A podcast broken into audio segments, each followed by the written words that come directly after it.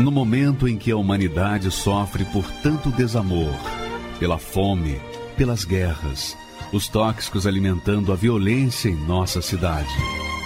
Esta emissora traz até você momentos de amor, paz e alegria, através de um programa feito com carinho para o seu coração.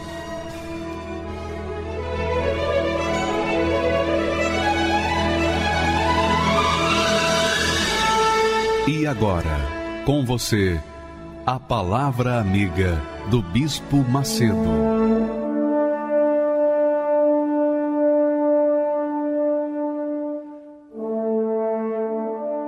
Olá, meus amigos. Deus abençoe a todos que creem, que creem.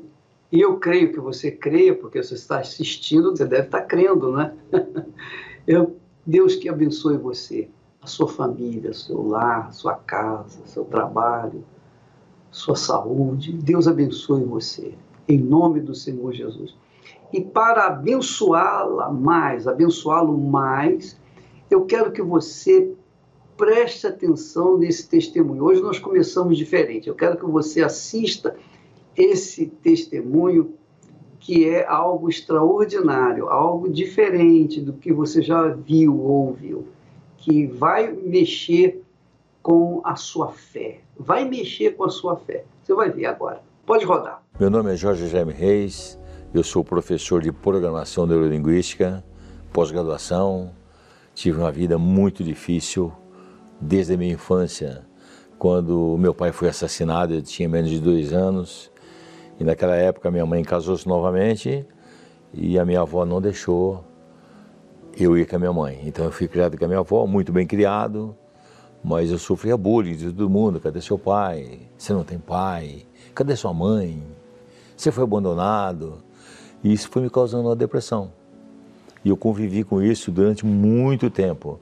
Cresci, minha, meus avós eram muçulmanos. Chegou lá, então eu ouvia ele todo dia gritando no quarto: Allah, waha, Allah, waha. Eu não sabia que era isso. Aí ele foi me doutrinando, me ensinando, olha, você tem que orar para Allah todo dia, virado para Meca. Eu comecei a ser doutrinado dentro do muçulmano, dentro. O primeiro ano, o meu avô queria me circuncidar, então o outro avô não deixou. Falou, quem que vai castrar o um menino? Não sabia que era isso, né? E aí eu aí explicaram o que, que era, aí eu vivi mais, mais quatro, cinco anos com eles, me formei e, e seguia basicamente o muçulmano, porque lá todos eram. Mesmo assim, eu tinha problemas sérios de depressão, porque eu não sabia quem eu era, onde eu era, eu tinha um nome, mudaram meu nome, quando minha avó se tornou cristã, mudaram meu nome. Você era, chamava Jorge Jaime Cassim Adi. Agora você chama Jorge Jaime Reis. Que história é essa? Me casei, começou a ajeitar, né? Eu casei muito novo, com uma moça muito bem dotada, muito bem educada. Um ano depois, o pai dela se mata. Um tiro. Apontou. Destruturou misturou tudo novamente. Qual que era o meu, meu, meu medicamento? Meu medicamento era bebidas. Arrumei um amante. Porque o muçulmano falava né, que o muçulmano de verdade tinha que ter sete mulheres. Propositalmente, para me esquecer daqueles problemas, não gostava de voltar para casa. Então eu comecei a ter o quê? Duas vidas realmente paralelas. A vida em casa, com filhos, com esposa, e outra vida com outra pessoa. Eu achava realmente que eu era superior a todos. A minha vida totalmente desregrada, é, dividida, esmigalhada, e eu venci. Eu era um executivo, cheguei a ser executivo, cheguei a superintendência de empresa. Chegou um momento que não tinha mais tempo, eu era, viajava muito, era controller, viajava, então eu não conseguia dar conta das duas famílias e eu comecei a cair. Foi aonde eu me enterrei nas bebidas. Eu me lembro que eu tomei um litro de uísque.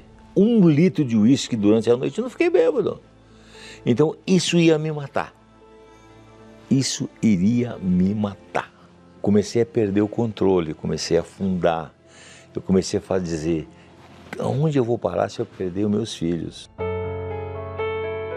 A minha sogra era ligada a macumbaria, umbandismo, e ela queria se livrar, porque ela estava sofrendo muito, porque tinha perdido o marido há uns anos atrás, e ele tinha visões e tal. Ela pediu para me levar no Universal, eu não gostava do Universal. É, todo mundo falava mal, né? Fake news. Eu era ligado na mídia, jornal e tal. É, são ladrões, são fazedores de cabeça, são um monte de coisas inadequadas que eu nem gosto de falar hoje, porque eu me sinto arrependido. Eu estava num culto lá, hora que nós chegamos lá, tinha carro, inclusive minha esposa lembrou isso na vigília, era uma vigília de sexta-feira antes do carnaval. Aí eu até brinquei, falei, vai ter baile aqui? Onde tem um salão de baile? Tantos carros, né? Era da igreja. Cheguei lá, fiquei assustado. Falei, mas que isso? Igreja, dez e meia da noite, lotada, que isso? Bom, sentei lá, falei que ia levar minha esposa. E eu comecei a ouvir falar de Jesus. E eu comecei a querer mudar minha vida. E isso foi se revelando aos poucos. Até eu chegar um momento que eu falei: para, é agora. O pastor perguntou para mim, para todo mundo na igreja, igreja pequena, quem quer aceitar Jesus? Eu falei: eu quero esse Deus. Até então, como muçulmano, Jesus era quase nada, né? Muçulmano, Jesus não é nada. E até viajei para Israel uma vez, fiquei 21 dias lá, só para conhecer esse tal de Jesus. Quem é esse? Aí tem um, uma pregação que fizeram há muito tempo e hoje também repete, né? Isso lá em Israel, no meio dos cristãos, né? No princípio era o Verbo, o Verbo estava com Deus e o Verbo era Deus. E o Verbo se fez carne. Quem é que se fez carne? Aí, depois de toda essa experiência, eu resolvi crer em Jesus. Eu comecei a ler coisas aqui na Igreja Universal, aprendi muito isso, que eu tenho poderes como ele. Ele que disse, não fui eu que estou dizendo. Poderes. Eu sou a semelhança dele, eu sou a imagem dele. Aí eu comecei a amar esse Jesus de forma tão espetacular, mas tão espetacular. Escrevi na agenda, peguei uma agenda, peguei uma agenda, escrevi toda a minha história, toda a minha história, dei para minha esposa e fui dormir era lá para as quatro horas da manhã, eu acordei tomando soco no peito, porque ela estava sendo traída e não sabia. Porque eu comecei a crer que Ele é o único poderoso. Ele é onipotente, onipresente, onisciente. E um certo dia aconteceu uma coisa comigo, e eu orando, já descendo do monte orando, como faço todos os dias, e eu falei assim, Senhor, eu estou já sexagenário, eu estava eu tava ajoelhado, estava chovendo, Sempre nessas horas que Deus fala com a gente, né? Eu estava ajoelhado, orando, pedindo. Deus falou fortemente comigo. Eu estava pedindo prosperidade, eu queria 5 milhões de dólares para mim construir uma catedral para a nossa igreja, ajeitar a vida de todos os meus filhos, comprar uma casa para cada um e tal, tal. Aí, algo, algo não, o Espírito Santo falou comigo você não toma nenhum medicamento. Você está casado há 43 anos. Seus filhos não te dão trabalho, não bebe, não fuma. Quer prosperidade maior que isso? E eu acabei, ouvi tudo isso. A sua vida é aqui no altar. Tipo assim, é bom ter dinheiro? Claro! Mas a vida com o Espírito Santo é tremenda. Hoje eu posso, me, posso dizer de cátedra, eu sou um fogo abrasador. Aí de repente aconteceu uma coisa que ele falou assim, eu vou provar para você que eu tô contigo. Pessoas da família, que não vou citar nomes, me chamaram, falaram assim, eu vou te contar uma coisa que eu não posso morrer sem falar isso. Você sabia que os teus filhos não são seus filhos? Você viajava muito e a, a sua sogra levava homens para se relacionar com a sua esposa e de lá nasceram os filhos. Eu fiquei olhando, né? Aí o Espírito Santo falando comigo: Eu estou com você, eu estou com você. Aí eu falei para a pessoa: Você conhece o pai deles? Por quê? Falei, Porque eu quero agradecer. Eles geraram filhos maravilhosos para mim. Me chamam de senhor, pede a minha bênção, nunca levantaram a voz comigo, me respeitam, são trabalhadores, honestos. Aí eu vi que o Espírito Santo estava comigo. Depois que eu recebi o Espírito Santo, eu mudei minha vida. Hoje eu sou professor graduado, pós-graduado de comunicação, faço palestras, ministro aula de programação neurolinguística, tenho os filhos formados, casados, tenho um casamento, mas nada, nada disso é melhor que o Espírito Santo. Foi o que eu aprendi aqui na Igreja Universal. O Espírito Santo disse: sem mim, nada podeis fazer. E eu abracei isso de uma tal forma, mas de uma tal forma, que se eu não tivesse o Espírito Santo, eu teria pegado aquela pessoa que me denegriu perante a minha esposa, matado, chutado tudo. Se eu não tivesse Espírito Santo, eu jamais estaria aqui na igreja, eu estaria falando do poder de Deus para tantas pessoas. Hoje eu uso as técnicas de comunicação que eu aprendi para ganhar almas. Eu sinto uma fonte de água saindo de mim que parece que vai me afogar se eu não correr atrás de almas. Hoje eu vou no albergue, hoje eu vou em comunidade, com a nossa igreja. Eu vou em, no Consolador, no cemitério. Eu tenho uma sede, uma sede celestial de ganhar almas. A importância do Espírito Santo na minha vida é simplesmente tudo. Hoje eu certamente não daria um passo sem o Espírito Santo. O Espírito Santo fez uma pessoa excepcional, ao ponto de me qualificarem de bobo. Marido de uma só mulher, me fez o melhor pai, me fez o melhor avô. O meu netinho, esses dias atrás, me disse o seguinte: Vovô, nós somos uma fusão perfeita. Eu quero, quando quando eu estiver bem velhinho, eu quero ser como o senhor. Isso é luxo raro. Isso é um luxo raro que dinheiro não dá, amante não dá, o mundo não te dá, só o Espírito Santo dá. Caminhava por estradas tão desertas, eu sofria mesmo assim eu procurava meus amigos não podiam me ajudar. Eu sofria, mesmo assim eu caminhava.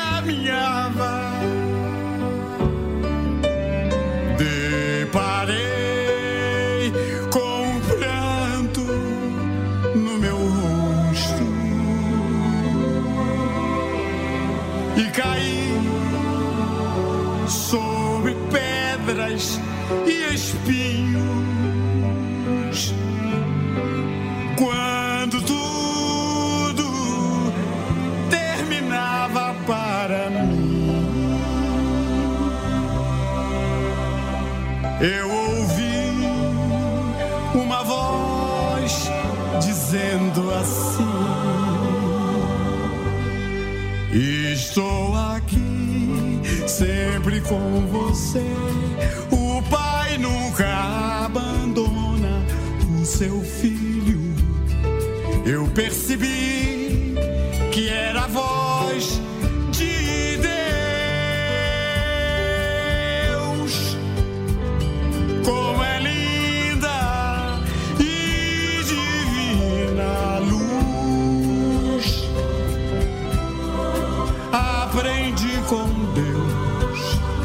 a ser feliz e caminhar com Jesus. Quero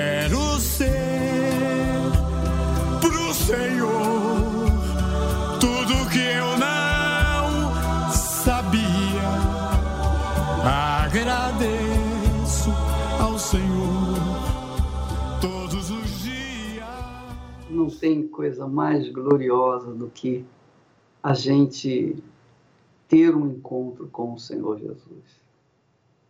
É impossível a gente explicar, a gente tenta. Olha, eu venho pregando o Evangelho, eu venho falando de Jesus há 54 anos, desde que o conheci. E você sabe que ainda não sei falar de Jesus? Eu me sinto ainda impotente. Eu não sei como posso comunicar a grandeza dele. Eu não sei. Esses testemunhos falam falam por mim. Falam por si e mostram a grandeza dele. E você que está sofrendo, gemendo, você que já fez de tudo, já foi em tantos lugares, já lutou, já fez das tripas coração para se ver livre dessa vida mesquinha, medíocre que você tem vivido, é porque você ainda não conheceu o Senhor Jesus. Você até talvez creia nele, mas você não conhece. Você não conhece. Talvez você diga, eu conheço o Bispo Macedo, mas você nunca conversou comigo, você nunca me cumprimentou, nós nunca estivemos juntos, então você não me conhece. Não é verdade? É assim. Assim são as pessoas, elas ouvem falar de Deus, ouvem muito falar de Deus, mas não o conhecem. E quando não o conhece, não sabe quem ele é. Esse é o problema. Mas eu quero dar uma dica para você. Você quer conhecê-lo? Eu vou dar uma dica para você. Uma dica que vai fazê-lo conhecer o próprio Senhor Jesus, o Verbo vivo, o Verbo que se fez carne. Olha só o texto sagrado. O que encobre as suas transgressões, quer dizer, pecados, nunca prosperará. Mas o que as confessa e deixa alcançará misericórdia. Quer dizer, enquanto a pessoa vive no pecado, ela não tem condições de conhecer o Senhor Jesus. Mas quando a pessoa confessa o seu pecado, ela, ela diz: Ó, oh, eu não te conheço, eu não sei quem o Senhor é, nem sei se o Senhor existe. Mas se o Senhor existe, o Senhor está tá me vendo. E eu queria dizer que eu preciso de Ti, eu estou, eu estou acabado. Eu não sei mais o que fazer da minha vida. Eu cheguei no meu limite. Eu tenho sido um lixo, um lixo. Essa é a palavra. A minha vida tem sido um monturo de lixo. E se o Senhor existe, o Senhor me perdoa. Porque eu vou deixar, eu vou deixar essa vida pecaminosa, eu vou deixar essa vida de transgressão, eu vou deixar essa vida velha para te seguir por todos os dias da minha vida. Eu prometo, eu prometo fazer isso contigo. Mas primeiro, eu tenho que te conhecer. Faça uma oração como essa, não custa nada, não custa nada. São palavras. São palavras que, se forem sinceras, elas vão trazer o resultado, eles vão mudar a sua vida. Porque enquanto a pessoa esconde os, as, suas, as suas transgressões, como foi o caso do Jorge, escondeu que tinha duas mulheres. Ele escondeu, mas quando ele confessou, quando ele se abriu mesmo para Deus, então, o Todo-Poderoso veio ao seu encontro e fez dele uma nova criatura. E isso é o que tem acontecido com as pessoas sinceras. É verdade. Todas as pessoas sinceras têm oportunidade de conhecer a Deus, porque elas são sinceras, elas falam aquilo que, que elas realmente estão sentindo, que elas, que elas acreditam. Então eu queria que você prestasse atenção no testemunho da Flávia. A Flávia também era assim, pessoa sincera, ela é sincera. E por causa da sua sinceridade, ela teve um encontro com Deus. Mas antes, ela teve que gemer para chegar a essa situação. Vamos assistir o testemunho dela.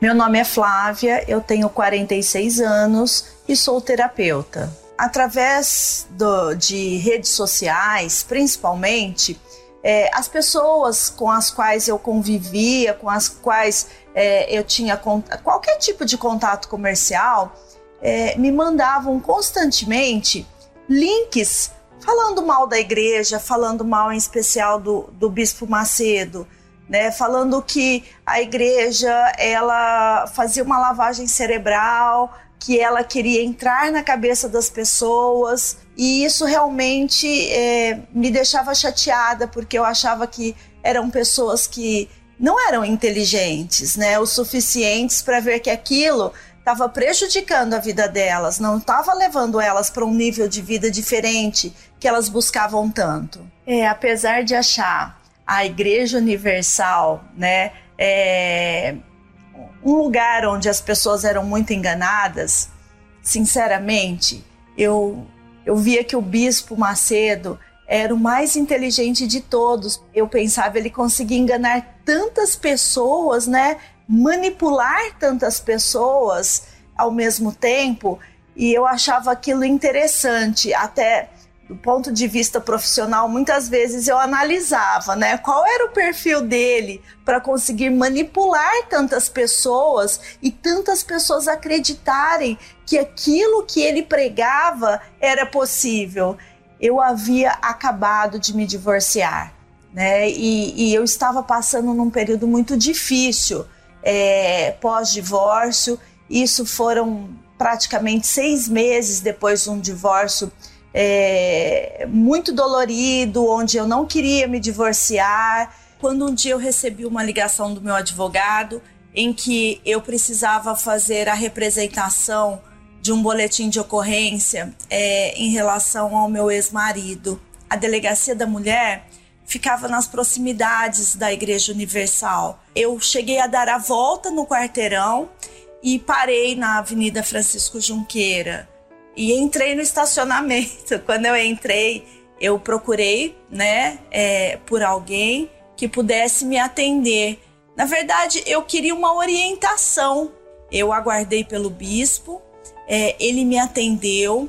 Eu imediatamente eu disse para ele que eu não era da Igreja Universal, eu era de uma outra denominação e nesse momento eu achei muito interessante porque é, o bispo nem sequer questionou é, por que, que eu não fui procurar né, pelo pastor da, da denominação onde eu estava. Ele só se prestou a realmente me ajudar, né, a me ouvir e a me orientar.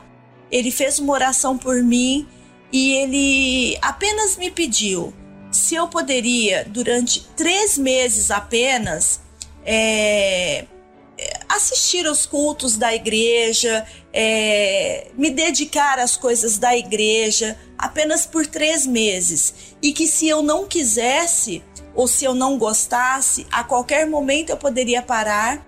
E isso em mim é, foi me dando assim é, uma visão muito diferente do que era a Igreja Universal, porque até então é, pedir o, o dízimo, né, é, ofertas, as duas denominações pelas quais eu passei antes de chegar à Universal, todas elas pediam, todas elas faziam. É, mas eu realmente não entendia nem a necessidade é, e nem a importância do que era, por exemplo, dizimar. Isso aprendi na Igreja Universal. E o que mais mudou em mim né? Não foi o exterior, foi o interior. Quando eu conheci realmente esse Deus, eu nunca mais fiquei sozinha. O Espírito Santo, que foi quem me preencheu, que foi quem me trouxe essa paz, essa alegria que apesar de todos os conflitos, de todos os problemas que nós temos no dia a dia, eu sinto uma paz muito grande dentro de mim todos os dias, não só para o meu trabalho, né? Porque eu trabalho com famílias, eu trabalho com pessoas com problemas psiquiátricos, neurológicos, é, mas principalmente para mim, para a educação dos meus filhos, para ser uma mulher melhor, uma profissional melhor, para ter uma vida melhor. Então hoje eu digo que eu sou muito feliz na Igreja Universal, gosto muito de todos os trabalhos, é, gostaria muito de ajudar muito mais, é, mas eu digo que aqui na Igreja Universal, se você experimentar, né, eu tenho certeza é, eu vou fazer um desafio assim como um dia o bispo fez comigo. Venha, participe e você vai ver a diferença que vai fazer na sua vida. Maravilha, né? Veja só, minha amiga, meu amigo. A proposta da igreja é a proposta de Jesus. A proposta que a Igreja Universal tem para você que está me assistindo nesse momento é a proposta que Jesus tem para você. Ele disse: o ladrão, referindo-se ao diabo, veio para matar, roubar e destruir. Mas eu vim para que tenham vida e a tenham com abundância. Então, a vida abundante é a promessa do próprio Senhor Jesus, do Todo-Poderoso, do Criador dos céus e da terra. Ele é o Criador da vida. E ele quer dar essa vida para todos.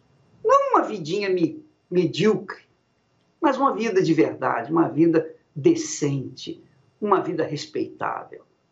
Mas, bispo, eu quero receber essa vida, o que, que eu tenho que fazer? Você só tem que crer nele, crer na palavra dele. Só isso, colocar a sua obediência, começar a usar a sua obediência na palavra dele. Só isso. Você obedecer a palavra dele, você vai tomar posse dessa vida abundante. E mais, se você merece ou não merece, não está nem em questão. Porque quando você esboça uma fé, ainda que seja mínima na palavra de Deus, ainda que seja mínima, essa fé faz você justo diante de Deus. Portanto, merecedor das suas bênçãos. É que pela fé nós somos justificados diante de Deus. Somos absolvidos diante de Deus. Somos merecedores diante de Deus. Então a vida com abundância é para você, minha amiga, meu amigo. E não importa se você é o maior bandido da face da terra. Se você crê, Jesus te dá essa vida com abundância. Essa é a nossa fé. Por isso, nós sempre estamos convidando as pessoas para virem na igreja, participar das reuniões, para que elas possam saber, conhecer os seus direitos na palavra de Deus. Os seus direitos pela fé. Os seus direitos que prevalecerão se ela continuar nessa fé. Refletindo sobre a minha vida Vi quanta coisa errada pratiquei. Foram marcas tão profundas que deixei em muitos corações, então chorei. Lágrimas nos olhos, me desesperei o fim da minha vida quase provoquei. Mas Jesus não deixou de perdoar. Me mostrou que meus pecados levou sobre si. Ele disse: Vinde a mim. Ele disse: Vinde a mim, pecador.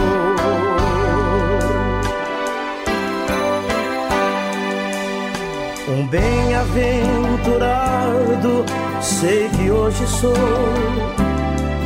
A tristeza deu lugar a um grande amor. A alegria agora existe em meu viver. Nas coisas santas sinto prazer. Com brilho nos meus olhos hoje eu canto. E toda tristeza teve fim, porque ele não deixou de perdoar, me mostrou levou sobre si. Ele disse: Vinde a mim. Ele disse: Vinde a mim. Ele disse: Vinde a mim, pecador. Mas Jesus não deixou de perdoar. Me mostrou que meus pecados levou sobre si. Disse: Vinde a mim. Ele disse: Vinde a mim. Ele disse: Vinde a mim, pecador. Ele disse: Vinde a mim. Ele disse: Vinde a mim. Ele disse: Vinde a mim, pecador.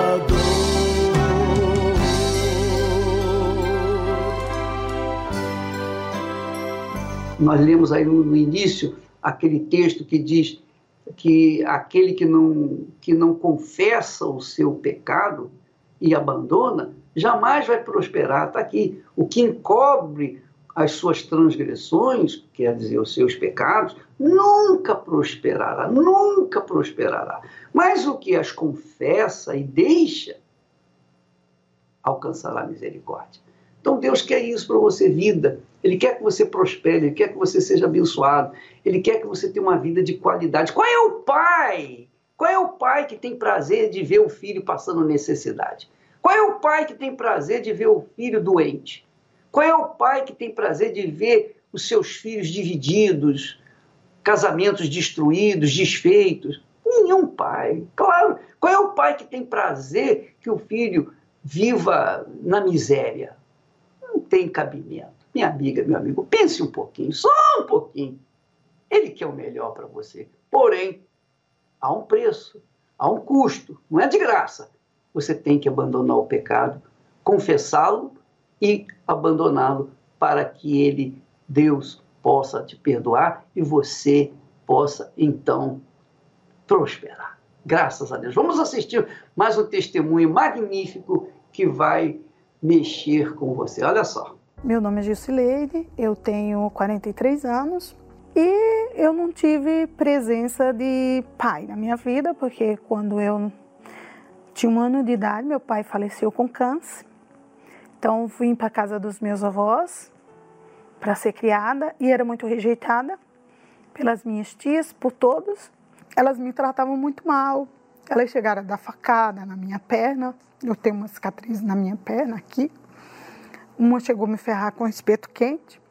Eu sonhava, eu ficava idealizando. Eu vinha as famílias reunidas, eu queria aquilo, queria aquilo para mim.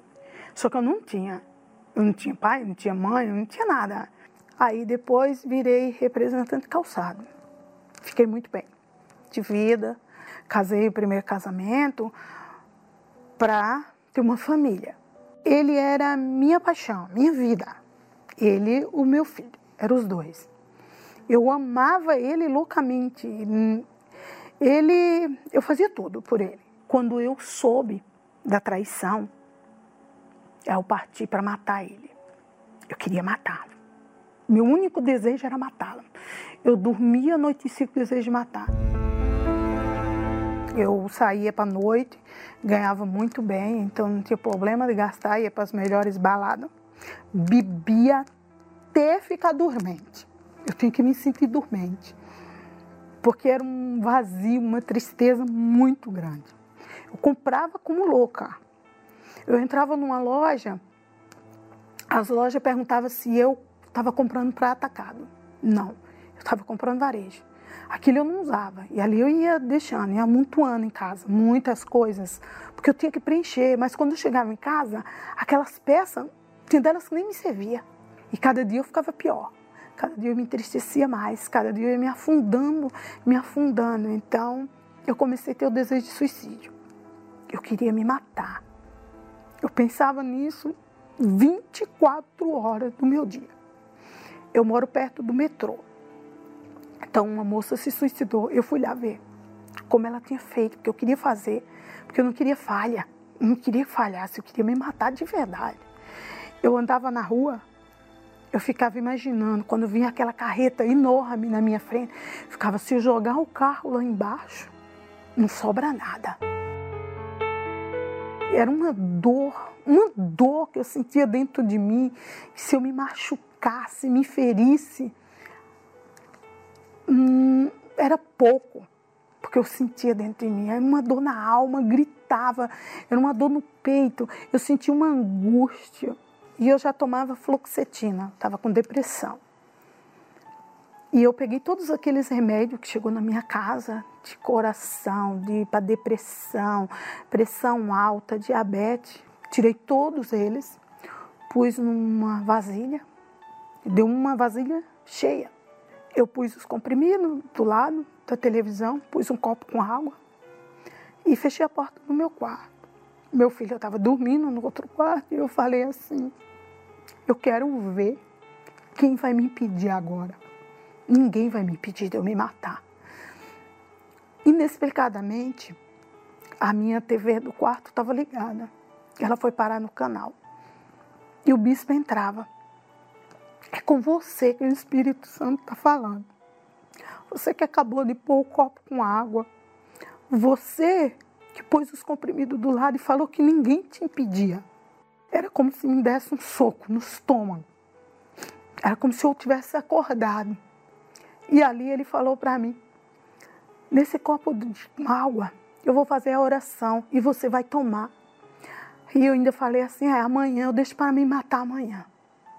E eu tomei a água. E aí ele falou: vai em uma igreja universal amanhã. Procura uma igreja. Quando foi de noite, na quarta-feira, Aí eu fui. Eu cheguei naquele dia, eu sentei lá no cantinho, bem no cantinho, toda encolhida. E o bispo entrou. E aí ele falava.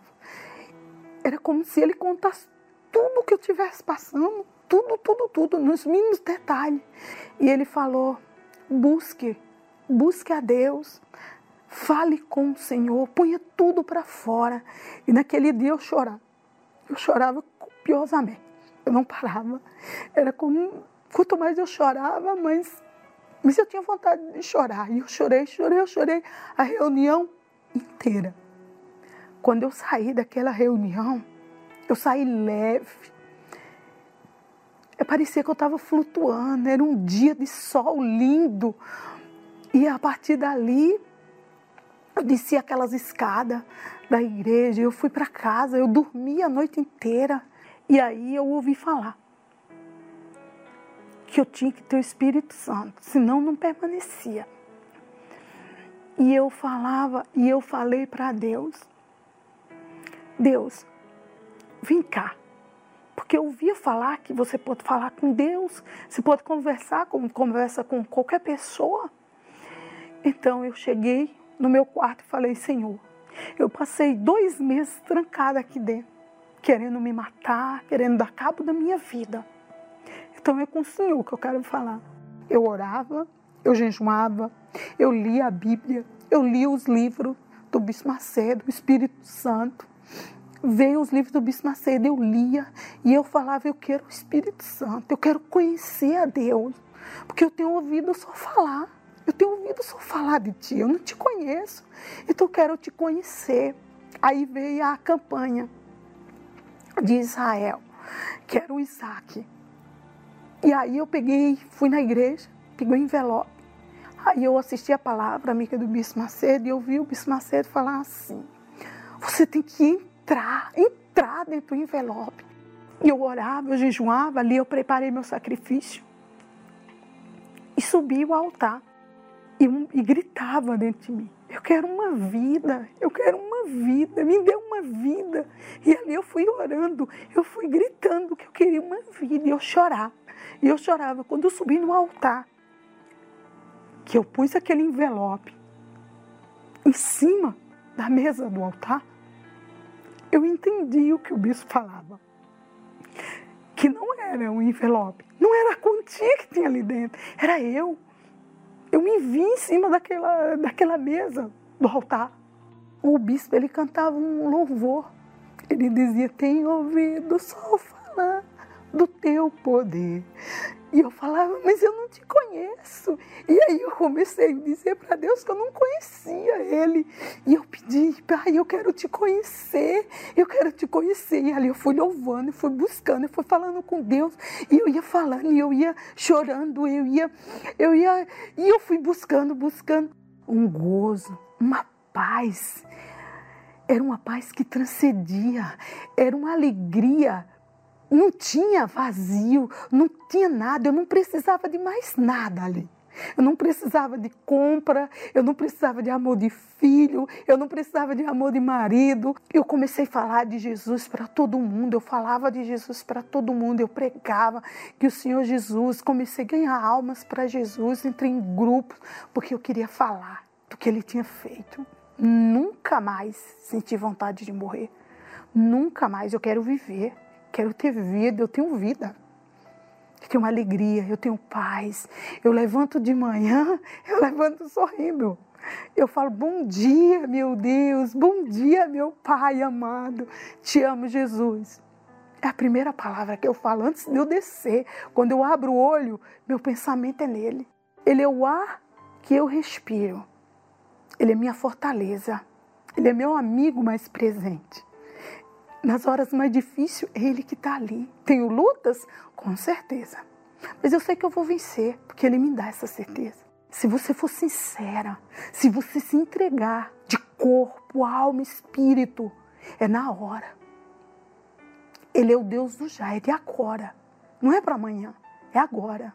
Só basta você se entregar. Só basta você ser sincero. Abrir teu coração. Deus não quer palavras bonitas. Ele quer o que está dentro de você. Então fala com as suas palavras do jeito que você sabe falar. Que foi assim que eu fiz. Venha buscar esse Deus. Faz como eu fiz. Vem conhecer. Nesta quinta-feira dia 15 de agosto, estreia nacional do filme Nada a Perder 2. A história de uma igreja que foi sempre perseguida. E o outro lado desta mesma história que a mídia não contou. Nada a Perder 2. Ingressos à venda nos cinemas de todo o país. Meu nome é Thaís de Souza Azevedo, eu tenho 28 anos. Antes de assistir o filme Nada a Perder, eu estava passando um problema muito difícil financeiramente. É, eu tenho três filhos e as minhas lutas, as minhas dificuldades, as minhas dúvidas, uma obreira da Igreja Universal, do FJU, ela me chamou para assistir o filme. Ela falou: Vamos, Thais, vai ser bacana, vai ser legal. Aí eu fui. A parte que mais me chamou a atenção foi quando ele foi preso. Porque mesmo ele passando por tudo, tudo aquilo, sendo até preso, ele estava muito calmo, muito sereno. Então passava uma tranquilidade, que ele estava confiando em Deus. E então eu também comecei a, de falta de verdade, a confiar em Deus não era só um Deus que eu ouvia falar, mas através do filme eu comecei a conhecer a Deus. Porque eu vi que o bispo, ele, mesmo com todas as dificuldades, ele estava, ele estava ali, firme e forte. Ele saiu vitorioso, Deus deu a vitória para ele, entendeu? Então ali eu fiquei firme. Quando eu cheguei em casa, eu passei isso para o meu esposo. Eu percebia em mim, dentro de mim, que tinha uma força que eu não sabia que eu tinha. Que, que Deus estava me dando aquela força, que Ele estava comigo naquele momento. E aí Deus abriu essa porta de emprego através da gente usando a fé. E eu pedi uma coisa e Deus deu duas vezes melhor do que eu imaginava, né? Não falta nada na minha casa, nem para mim nem para os meus filhos. Hoje a gente pode comer do bom e do melhor, vestir do bom e do melhor, e Deus está em tudo. Inclusive, nesse dia do filme, o meu filho ele estava muito doente, ele vivia doente. E nesse dia o bispo fez uma oração, entregou esse lencinho e chegando em casa eu determinei que eu não aceitava mais levar meu filho no médico, porque eu já não aguentava mais ele viver doente, viver tomando remédio, uma criança de 5 anos tomando remédio fortíssimos. eu coloquei o lenço na onde ele estava, na garganta dele, que é onde vivia inflamada. E eu orei, pedi para Deus, para ele agir. Que eu, eu cria nele, ele tinha que curar o meu filho. Que se ele levou na cruz todas as nossas enfermidades, eu não aceitava meu filho doente direto. Ele dormiu no outro dia, ele já não estava mais com febre nem sentindo dor. Hoje o filme foi um divisor de águas, porque eu tenho antes e depois. Thaís antes do filme Nada a Perder e Thaís depois do filme Nada a Perder. Eu gostaria de convidar você a assistir o filme Nada a Perder 2 no cinema. Você que está passando por problemas financeiros ou até mesmo não aguenta mais tanta doença, tanta briga dentro de casa, que não tenha paz na sua casa. Então eu faço um convite para você, para você mesmo que um dia já esteve afastada, está afastada, venha ver como realmente o filme tem um divisor de águas. Ali é para mudar a vida de muita gente, assim como mudou a minha vida. Meu nome é André Fernandes, eu tenho 32 anos e desde muito novinho eu já ia à igreja, minha mãe já me levava à igreja. Então eu cresci na escolinha, no, no grupo de jovens, me tornei membro. Então eu vivenciei na minha vida é, todo, tudo, que é, tudo aquilo que é mostrado no, no filme Nada a Perder, parte 1. É, eu cresci, no, cresci sendo criticado por amigos, por familiares, é, mesmo sendo adolescente na escola, no, naquele círculo de amizades que, que, a gente, que eu tinha, eu era criticado, falava, ah, lá, ele vai na igreja do, do, do, Edir Macedo, aquele que rouba, que não sei o que e tal. É, porque até na época tinham muitas fake news, é, as pessoas criticavam o trabalho da igreja até mesmo por não conhecerem. Então, quando eu tive a oportunidade de assistir ao filme, é, eu passou um outro filme na minha mente, deu relembrando tudo aquilo que eu e minha família vivemos na, nas ruas, por, é, até por, por parentes próximos, por, por, amigos. Então eu relembrei tudo aquilo. Eu falei, poxa vida, é, assim como o, o, bispo ele se manteve firme, assim como o bispo ele não esmureceu, foi, foi preso, é, passou todas aquelas dificuldades, se manteve em pé, firme, com a fé dele firmada no Senhor Jesus, na, eu também me mantive firme. É, e nossa, minha família também. Íamos à igreja, não olhávamos para, para as pessoas porque elas falavam e nos mantivemos firmes. É, até por um período, é, anos depois, eu, cheguei a me afastar, mas nunca critiquei o trabalho da igreja. Por, até pelo fato de eu ter crescido dentro da igreja, eu conhecia, eu sabia que o, é, o fato de eu estar fora, a culpa era minha, a culpa não era de Deus, nem do, nem do trabalho da igreja, nem da igreja. Foi assim que, então, assistindo o filme, é, eu tive forças para estar tá voltando a, a buscar a Deus. E hoje eu e minha família estamos firmes, é, como, como nunca. E e também na expectativa de, de assistir a parte 2, porque eu sei que, assim como assistindo a parte 1, um, eu tive forças para me levantar, aquele espírito que foi passado no filme de, de, de não esmorecer, de, estar tá sempre lutando, é, assim como esse espírito chegou a mim, eu tenho certeza que a parte 2, a pessoa assistindo essa parte 2, ela vai receber esse mesmo espírito, ela vai ser fortificada e, e, e tudo vai, vai, vai fluir na vida dela. Então eu convido a você que não assistiu a parte 1 um, e que vem assistir também a parte 2 2 que vai arrebentar. Nesta quinta-feira, dia 15 de agosto, estreia nacional do filme Nada a Perder 2. A história de uma igreja que foi sempre perseguida. E o outro lado desta mesma história que a mídia não contou. Nada a Perder 2. Ingressos à venda nos cinemas de todo o país.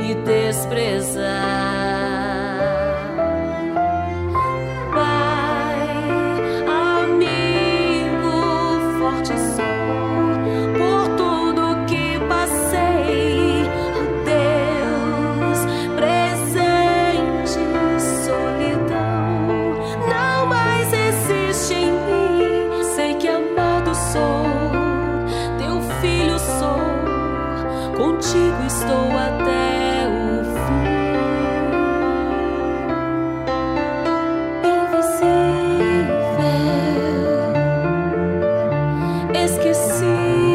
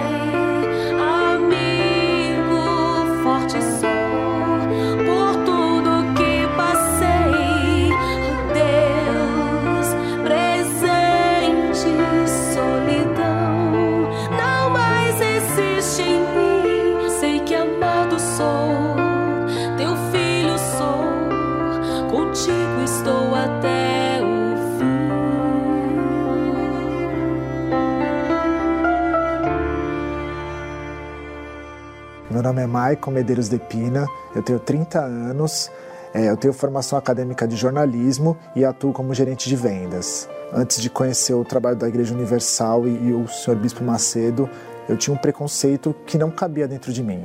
Né? Mesmo sem conhecer o trabalho da igreja, só pelo que as pessoas falavam, que falavam sobre dinheiro, é, roubo, é, até quando as pessoas manifestam na igreja que eram pessoas contratadas, que era um homem que estava interessado em crescer. Ele é o crescimento pessoal dele, né? Que não tinha essa questão preocupado com as pessoas, né? Que estava preocupado em crescer o nome dele, é, todas as notícias que iam na época que ele foi preso, quando foi ter a construção do Templo de Salomão, né, que teve aquela notícia falsa também em relação ao terreno. Não acreditava que ele era esse, esse servo de Deus que ele é. E quando eu ouvia qualquer tipo de notícia a respeito negativa da igreja, eu só queria saber aquilo, eu não ia procurar o que era positivo, o que hoje eu realmente consigo enxergar. Né? Eu só procurava essa parte negativa mesmo. E eu não tinha pessoas ao meu redor que me incentivavam o contrário. Bom, eu como uma pessoa formada, a gente consegue escrever o que a gente quer. É só eu colocar embasamento em palavras, né? O teor do seu conteúdo, ele pode influenciar positivamente ou negativamente qualquer pessoa, indiferente se a notícia é verdadeira ou se ela é falsa. Isso acontece muito nas notícias fakes. Ela cria essa notícia, joga na mídia, quem não conhece, isso vai disseminando, quando a gente vê a notícia já tomou proporções absurdas, devido a um texto que a pessoa escreve, que ela coloca, às vezes, textos bonitos, escritos de forma corretíssima. Então, brasileiro, se a pessoa tem algum cargo, algum poder, eles dão muita credibilidade. É, é natural do nosso país isso. Você vê, por isso que existe milhares de fake news, é, de injustiças, porque pelo fato da pessoa possuir uma formação acadêmica, ela consegue influenciar milhares de pessoas para o que ela quer. E foi através da minha, na época, namorada, hoje ela é minha esposa, ela me fez um convite. Na verdade, eu nem sabia que ela era da Igreja Universal e eu nunca ia. A primeira vez que eu fui foi realmente para agradar ela, fui com coração duro. Eu só queria ver o que meus olhos é, me pediam, só tentar arrumar as coisas negativas. Senti uma coisa diferente quando eu cheguei. Na verdade, o que mais me chamou a atenção era todo como é, era engrandecido o nome de Deus o quanto que eles engrandeciam o Senhor Jesus e o quanto que ele era capaz de curar, de libertar, é, de salvar, é, de levantar as pessoas que estavam caídas. Isso era o que mais me chamou a atenção. Principalmente na primeira reunião que eu fui, a, uma das coisas que eram os paradigmas que eu tinha, que era em relação às pessoas manifestar, que eu achava que aquilo era comprado. Só que foi tão forte que eu, eu ficava olhando para aquela pessoa e eu falava: Meu Deus, isso não é mentira. E quando eu comecei a obedecer, a ouvir a direção, a filtrar realmente o que os bispos e os pastores davam na palavra para nós através do Espírito Santo, aí eu comecei a ter paz no coração, Deus abriu uma porta profissional maior para mim, e a gente ia conquistando, e aí eu fui vendo tudo acontecendo, e sabe, e aquela fé começou a me contagiar.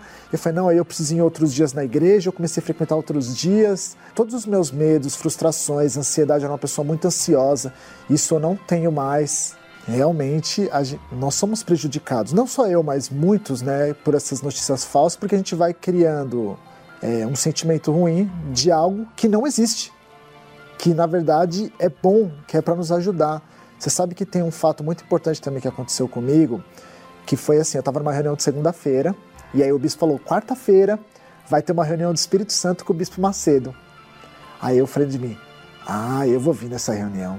Quando começou a reunião, que eu vi o bispo Macedo assim, não tão de perto, né, por causa da distância, mas eu comecei a ver ele pregar a busca do Espírito Santo, eu lembro direitinho as palavras que ele falou foi algo que me marcou e que ali acabou tudo que eu tinha de ruim em relação ao Senhor Bispo Macedo e à Igreja Universal e tudo que torneava o nome dele. Hoje eu tenho mais ciência que quando eu vejo alguma notícia que eu desconfio da idoneidade dela, eu já vou atrás para eu não me contaminar porque eu já me prejudiquei.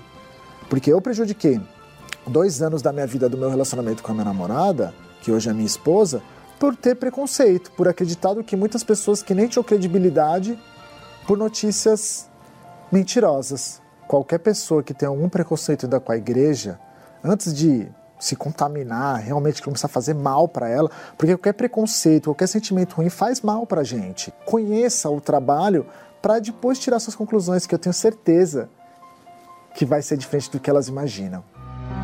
Elevo os meus olhos para os montes de onde me virá o socorro? Meu Pai querido e amado, só o Senhor mesmo para nos defender, porque é muito é muito doloroso a gente saber dessas informações de pessoas que às vezes nos agridem e nos odeiam sem nos conhecer. Mas eu sei que a ignorância é que torna isso possível.